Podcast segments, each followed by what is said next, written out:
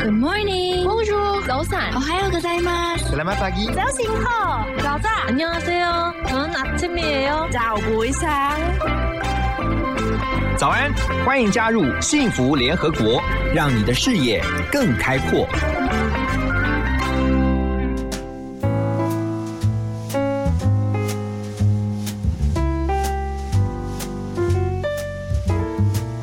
早安，大家，欢迎来到幸福联合国，我是何荣。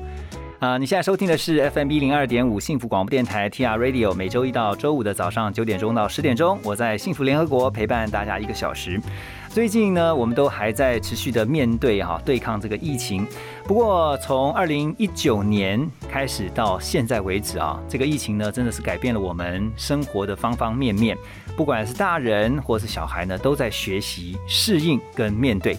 那其中呢，孩子们呢，之前因为疫情啊、停课了，可是呢也听到了停课不停学，科技可以解决我们很多在学习上面啊被中断的可能。所以呢，今天我们很开心邀请到的是一家在香港啊成立，然后呢在线上呢提供孩子啊学习这个相关内容的时刻问 Snap Ask。今天邀请到的是幕僚长苏诗涵 Stephanie。Hello Stephanie，你好。何荣大哥好，呃，各位听众观众朋友们，大家好，我是 Stephanie 苏诗涵。 OK，Stephanie、先来告诉我们一下，Snap Ask 最早在香港成立，是在二零一五年成立的，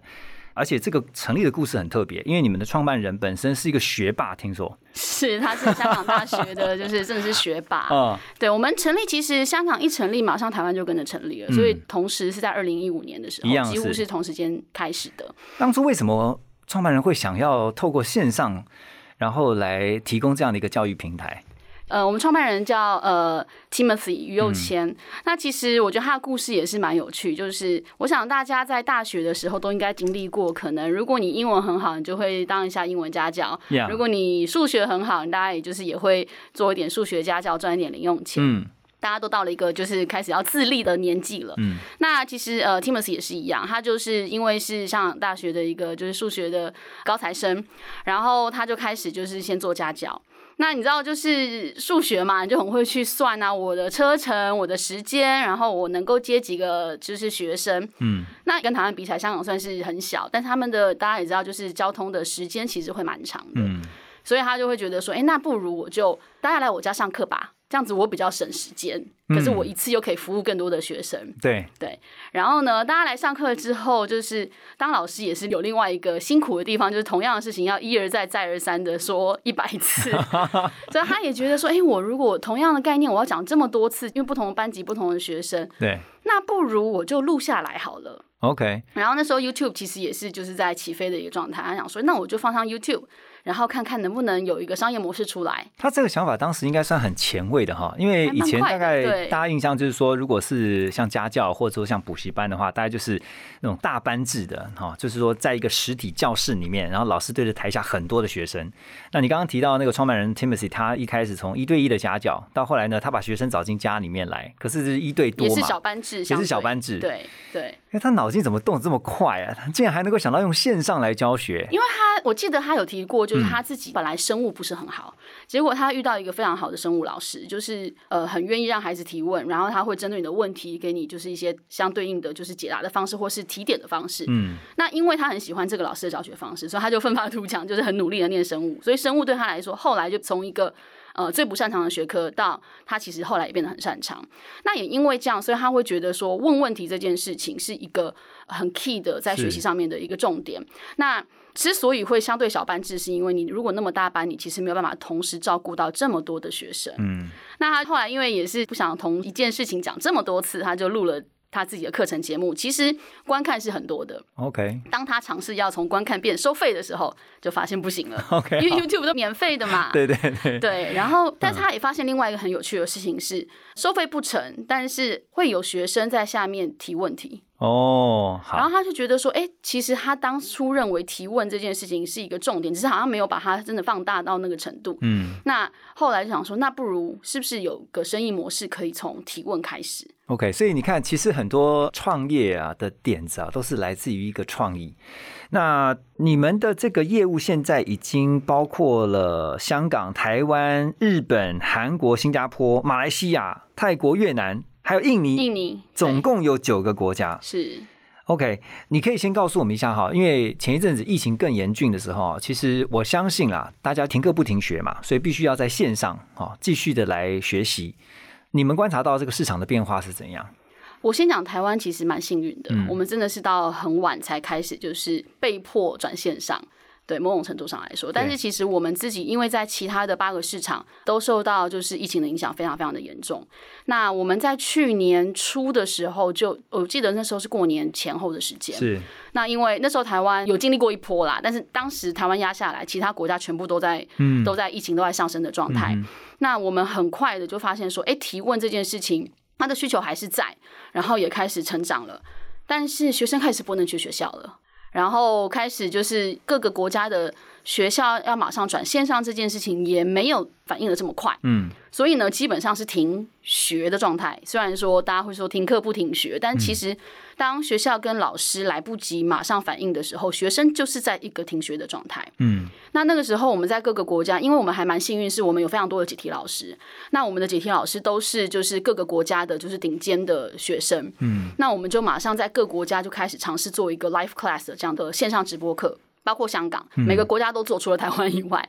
那我们那时候做这件事情，就是先招募我们自己本来平台里面这些解题很好的老师，他们都是各个就是呃顶尖大学对的学生。对，然后我们就开始跟他们谈，就是课程的课纲，然后怎么拟定，然后开课，全部都是免费的。开始邀请学生来上课，嗯哼，那我们的学生参加的非常的踊跃，也就是说，他们真的没有学习的 resource，或者说还没有那么多在那个当下。嗯那也因为这样，香港看到这个机会，然后我们本来就有线下补习班，在香港跟台湾跟韩国是有的，嗯嗯那都是小班制的。那香港第一时间就先转线下补习班转线上，所以我们就让学生不要再到补习班里面，就是增加任何可能染疫的风诶险。那我马上想到是，它线上化应该是学生很多问题，应该是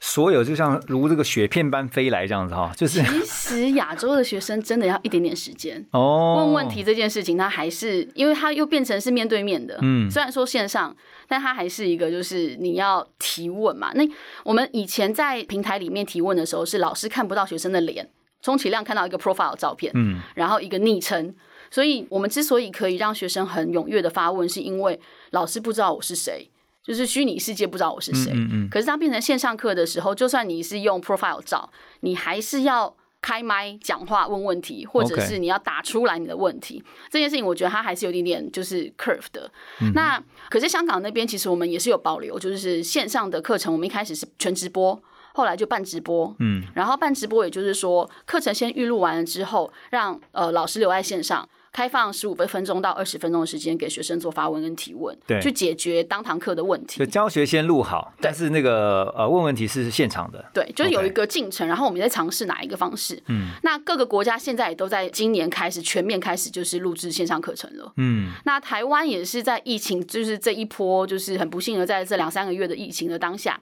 那五月十八号停课吧，我记得。是那我们其实很快的，就是十八号停课，我们就 announce 我们会推免费的线上课程。不过这样想想，其实台湾人真的算很 lucky 的哈，就是因为呃之前有像刚刚提到的其他几个国家的经这验种经验了，嗯所以呢，其实如果台湾一开始进到了这个停课之后，那可以马上的就是转成线上的学习。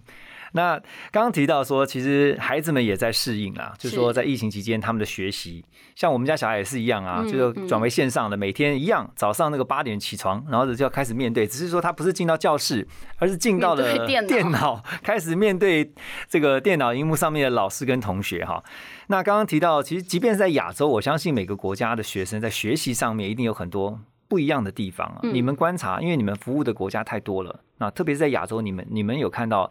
这个不同的差异在哪吗？我觉得可能可以分几个来说，第一个可能时间段，嗯就是疫情前跟疫情后，我们可以看到，在各个国家的时间段的最大的差别就是，第一个，不同的国家本来的时间段，可能比方说是课后跟补完习的时嗯间，就会有蛮明显的不一样。大家可能会觉得说，啊，课后补完习就是都一样是九点多、十点多。其实，在我们看平台里面的数据的时候，就会发现，其实每个国家补完习的时间也不太一样。嗯像比方说，可能日韩又加上可能交通距离，所以真的是学生再上线的时候，可能已经到晚上十点多、十一点。是然后可能比方香港，我们觉得它补习文化也很严重，但是它可能相对来说再上线时间是相对早一点点。嗯比方说，我记得没有错的话，应该是大概七点半、八点就补完习了。嗯那台湾的孩子可能是九点多下课，然后十点多再上线。那呃，每个国家台湾在孩第子一比较个晚嘞哈，然后还是晚。然后我们嗯那时候，我记得我们那时候做了白皮书的时候，我们去分析所有的就是疫情前后的一些数据的时候，还有一个很有趣的是周间的使用状况，嗯，就是大概通常都是每个国家周一飙升就开始上课嘛。 可以理解。可是上台班上湾课的日孩子也是蛮压力的，是礼拜天开始飙升，就是 你通现在常讲的意思说，我们台湾的孩子其实很辛苦哦礼，拜天可能就开始在就是 Monday Blue，就是开始在准备课因为业，我开们始有因为我们问题超前部署啊，可能真的是对， 嗯然后所以这些时间点，第一个我觉得是蛮有趣的。对，那第二个就是提问的方式。那其实你会发现到，就是我觉得亚洲的普遍来说，提问的学生都很直觉，会要求老师提供正确答案就好了。其实我嗯们常，因为我们会，我的团队会要去看，就是几乎我们要。除了是 AI 筛选之外，人工还是要去 view 数每一个对话，尤其是我们会有一些 criteria 去做一个 filter。哦，你们后台会这样我看，们还是会看，不 OK 对，因为要避免任何可能性的错误也好，或者是是我们不希望在平台里面出现那的这对话。个有这个有有什么问题吗？就是说他们要求正确答案，是不是？因为我们对我们所有的平台解题的大学老师们的一个要求是，嗯你不可以只给正确答案，哦，为什么？你必须要去嗯了解为什么学生要问你这个问题。所以，不管是任何的学科，你这一题不会，一定是有某一个概念没有懂。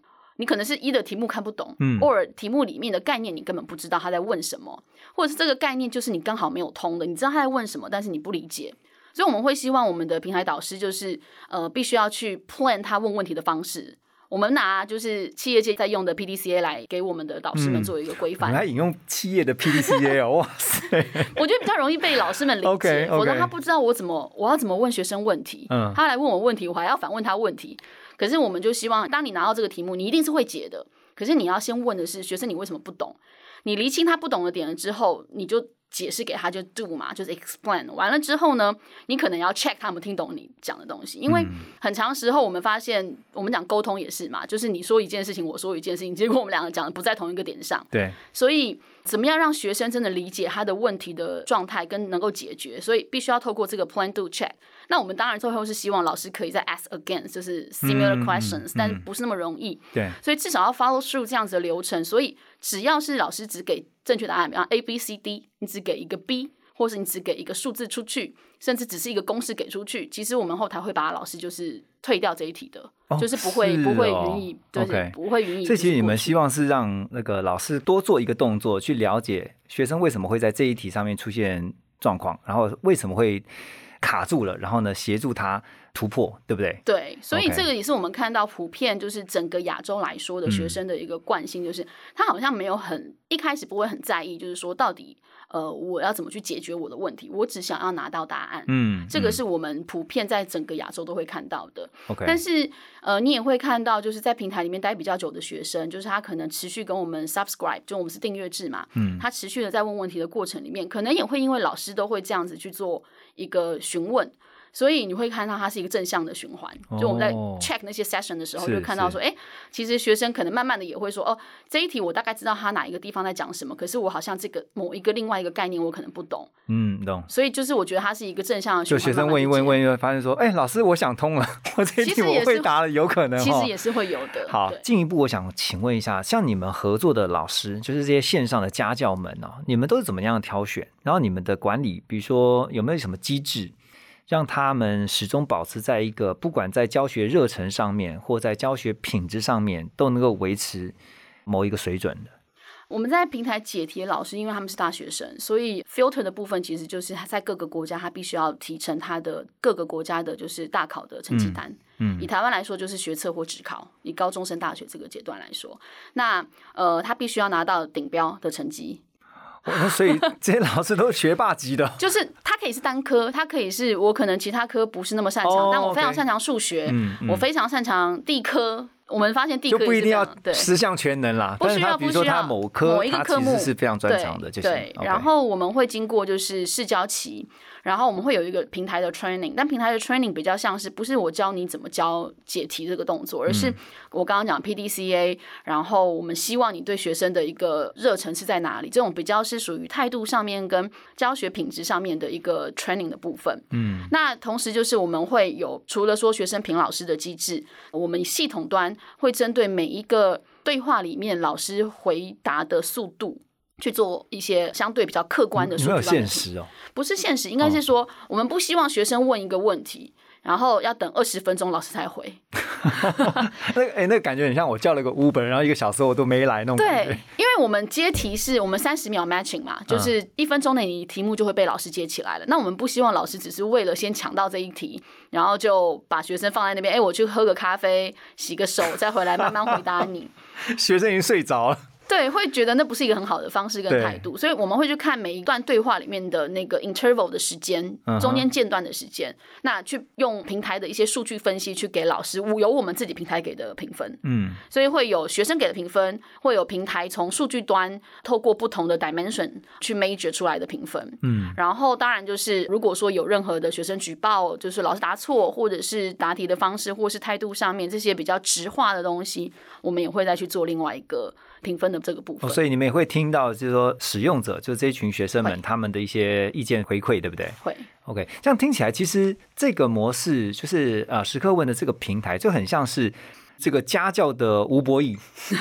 有点类似嘛，就是说我今天假设我是个学生的话，我遇到一个问题，就是说数学，假设是一个数学题目，我有疑问，然后我把这个问题提出来，可是当时在线的这些家教们就看谁看到这个问题，说，哎，这一题我会解答，然后我就先点说是我要来答，这样是是吗？是是是这个概念没错。哦，哎，那这样的话，同时就可以有很多个这个线上家教同时在会帮，他解。嗯所以当，然就是我们的平台也会就是 prioritize 嘛，就是说第一个你可能平台参与度比较高的，或者是你的评分比较高的，嗯，你一定是比较容易接到题目。而且我看你们还有一个 ranking，就是比如说你去外面，然后什么订房网站的哈，就是它会有一些 reputation，嗯，一些评价，对有些评价比较高的，解题速度比较快的啊，学生就会当做一个重要的参考。呃，还有一个是我们让学生可以提交我想要分享我跟老师这段的对话，哦，就是你说，那比个方说。像截图这样吗？还是什么？呃，他可以直接就是说我想要分享，我要 endorse 这个老师。比方说哈，彭龙大哥是我老师啊，你帮我解了这个数学题或是英文题，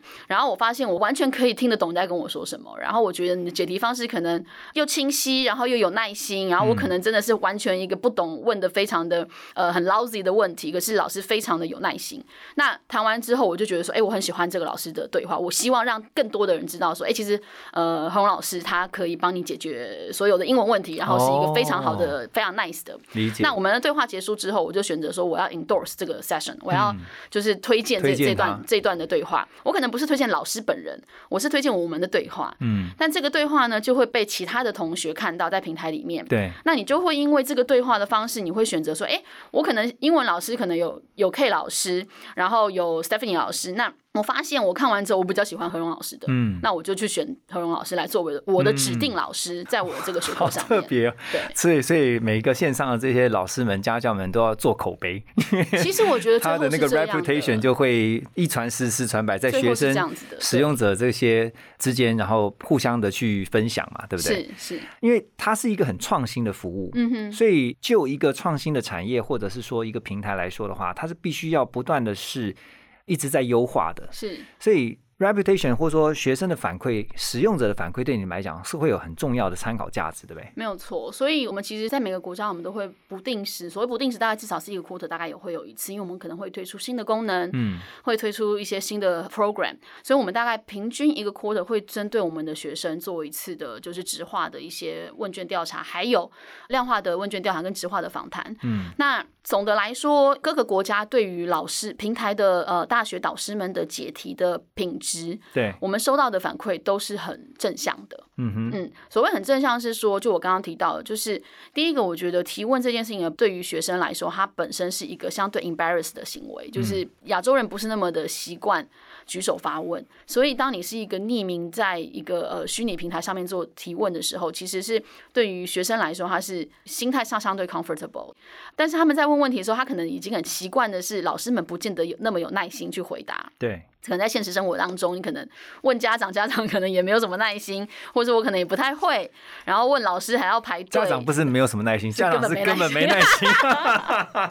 家长说你你问老师啦，你问我不是啊？有的时候其实是为难了家长，因为家长根本嗯是大概到国一之后，太其远了实就把它还给以前的老师了，你知道吗？而且现在其实学生的课纲也不很一样难啦，很难，对啊，很难。所以学生对我们的反馈就是好的，就是嗯说老师是很有耐心，然后解题很认真等等之类，然后也会对我们的产品功能。会有很大很大的建议跟帮助，比嗯方说，他们可能会说，哎、像推荐功能可能就是同学分享出来的。我觉得这老师跟我哦的对，我可能不是要推荐老师，对，可是我想推荐这一段解题的对话，我喜欢这样子的方式，或是我觉得这样的方式对于我的学习是有效、有帮助的。嗯，那我们就会因为学生的一些 feedback，还有我们可能比方说，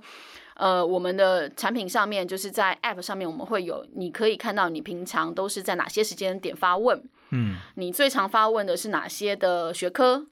那这个一个好像是一个你自己学习的一个记录一样，也是透过我们跟学生的访谈跟问卷里面，我们获得出来说，哦，这样的功能对他们是有需要的。对，那还有甚至是比方说，我都问了哪些问题，我们是有一个有点像错题集的概念，就是嗯嗯我考前我就把我这一段时间在问的问题，我全部都 browse through 一次。 OK，那那可能是我通常比较概念不清楚啊，或者是我比较不会的题型。那这个对于他们的考前复习是有帮助，像对这我些都是属于嗯，透过学生的 feedback，我问一下，台湾的学生有没有那种在凌晨三四点还在问问题的？两三点蛮多的啦，三四点好像是相对比较 少一点点，两三点还在问两问三点题？还还是蛮那。那时候还有线上家教其实那个时候的解题时间有时候会拉比较长，哦，就会变成是可能要到早上早一点，可能六点多才会有家教接题。嗯，但也很难说啊，因为大学生大家念过大学嘛，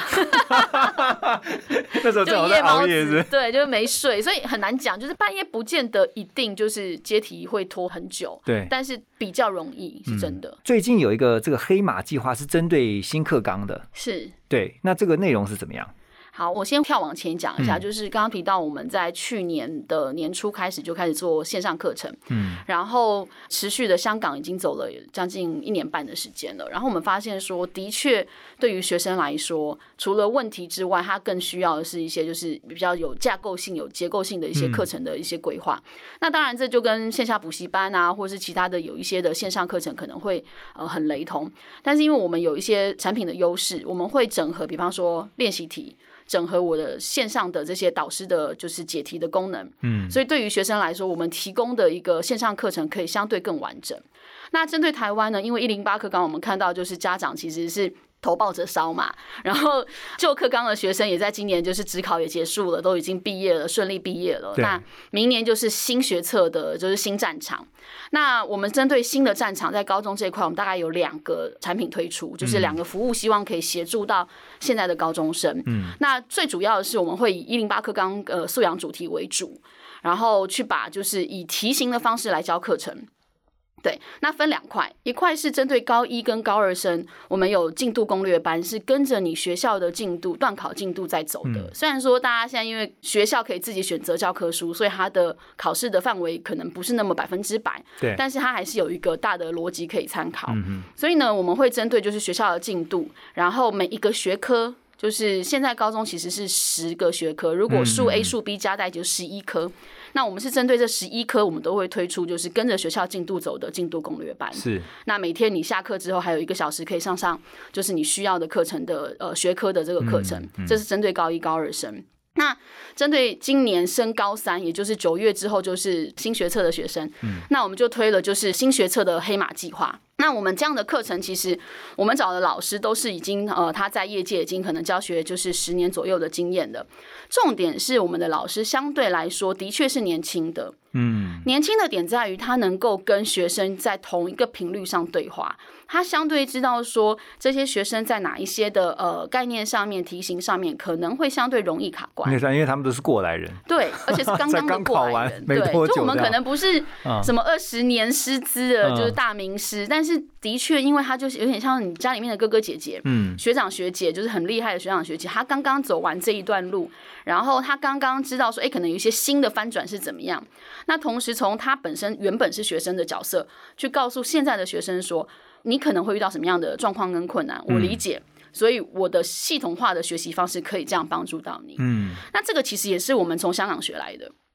因为香港在疫情当中，其实我们也追过名牌老师，就是我们是也呃请过名牌老师跟我们合作。香港更竞争哦，很多对啊，但你就发现好像学生没有那么的买单，就是名师对他们来说是一个距离感。嗯，可是呢，呃，香港的大考是 DSE 嘛，是，我们发现我们找的 DSE 的，就是刚考完五星星，可能考完是三年五年的这些，目前在业界不管是补习班当老师的，或者是在产业工作的，请他们回来教课的成效是非常非常好的，因为对于学生来说，就是一个刚刚的过来人，对，用他的准备考试的方式来教导我。嗯，所以这是我们的课程的最大的差异点，就是这样的师资可以呃协助到学生，是真正击破他们的这个呃烦恼跟痛点。那另外就是我们是切比较是主题式的学习，我们也会帮学生设计一个学习地图，嗯嗯，同时也有完整的讲义去做规划跟配套。这样的话可以帮助一些本身他不知道该怎么计划，然后呢，对抓抓进度的学生，然后你对可以让他按部就班的，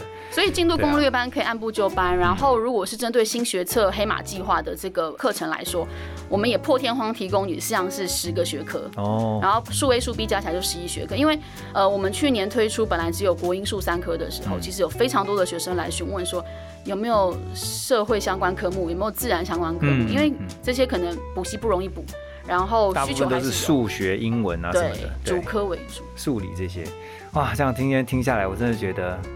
现在的学生好好辛辛苦哦。 不过还好，就是因为有一些像 SnapAsk 这样的教育平台哈，这个透过新的科技哈，可以在线上，特别是不受疫情的影响。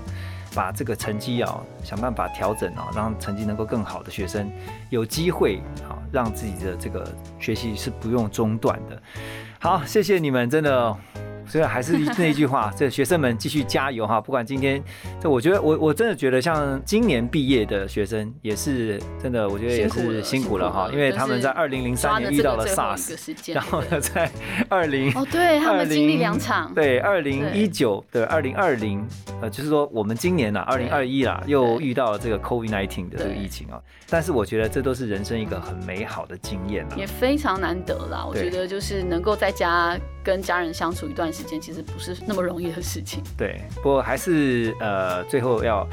跟所有的学生们啊提醒一下，就是说呢，呃，学习其实是一辈子的事情，嗯学习的热情要一直 keep 住哦。那成绩我觉得是一回事，但是学习是不要中断，这个是比较重要的。嗯， OK，谢谢今天呃我们的来宾 Stephanie 的分享，也谢谢你们提供这么好的一个学习的平台，谢谢，谢谢谢谢主持人何荣，谢谢各位听众，拜拜。